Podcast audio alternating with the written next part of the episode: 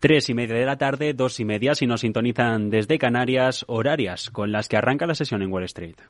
Capital Radio, servicios informativos.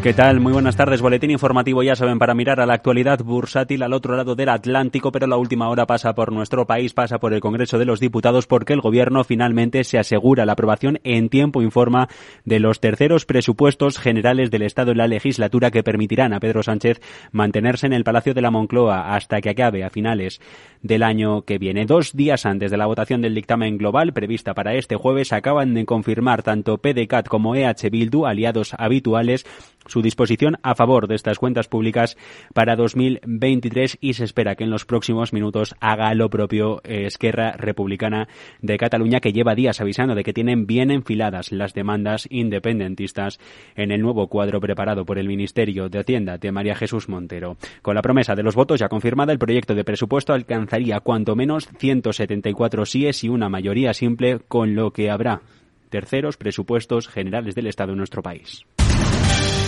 Y mientras tanto, en Estados Unidos, al otro lado del charco, arranca la sesión con ventas minoristas que rebotan de las grandes cadenas más de un 7,5% en datos interanuales, según el último informe que acabamos de conocer del índice Redbook de ventas minoristas, en el que se calcula el crecimiento en más de 9.000 centros de grandes almacenes de todo el país. Un país en el que Goldman Sachs insiste que podría poner fin ya a la dependencia de las baterías chinas de cara a 2030 para contrarrestar el dominio de Xi Jinping en el mercado, en el de los componentes también o el de, en el de las materias primas. En un contexto en el que también, aquí en Europa, con tintes mirando a Wall Street, el comisario de Justicia de la Unión Europea se va a reunir con directivos de Meta y Twitter en Dublín esta misma semana. Eduardo Suárez Inclán, ¿qué tal? Muy buenas tardes. Así es, muy buenas tardes. Leemos en el Irish Times Didier que Reinders dice está sorprendido por algunas decisiones de despedir a personas que participan en el debate con la Comisión sobre las nuevas regulaciones introducidas en Bruselas. A pesar de todo, dice que todavía es demasiado pronto para decidir que hay un problema real. Mientras que tenemos a Amazon que estudia el rescate de la startup Argo AI. Es lo que adelanta a esta hora de la tarde la agencia Bloomberg. Por una firma responderá a Volkswagen y Ford dedicada a la conducción autónoma.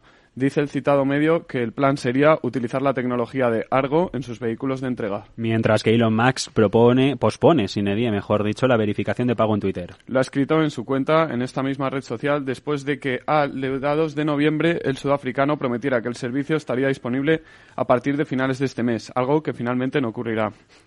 A todo esto, el empresario ha perdido más de 100 billones de dólares en 2022, a medida que las acciones de Tesla caen a su nivel más bajo de los últimos dos años y mientras Tesla se plantea reducir precios en China hasta un 9%. También tenemos a AT&T que incrementa su línea de crédito renovable o a CBS Health que aprueba un programa de recompra de acciones con cara y cana, apostando en, corta, en corto contra GameStop, unas apuestas que analizaremos a fondo a partir de las 5 en mercado abierto y por resultados Best Buy que gana un 44% menos que en el tercer trimestre de hace un año. El beneficio en los próximos nueve meses de 2022 se ha reducido casi a la mitad. En lo que va de año, Best Buy reduce su beneficio a casi la mitad, pasando de ganancias de 1.828 millones entre enero y septiembre de 2021 a los 924 millones a cierre de septiembre de 2022. Por cuentas tenemos American Eagle, que supera la estimación de mercado. En un cuarto trimestre en el que se mejora el margen bruto de la compañía, con ingresos netos que caen los poco, a, lo, a lo poco más de 81 millones de dólares, pero ganancias que superan los niveles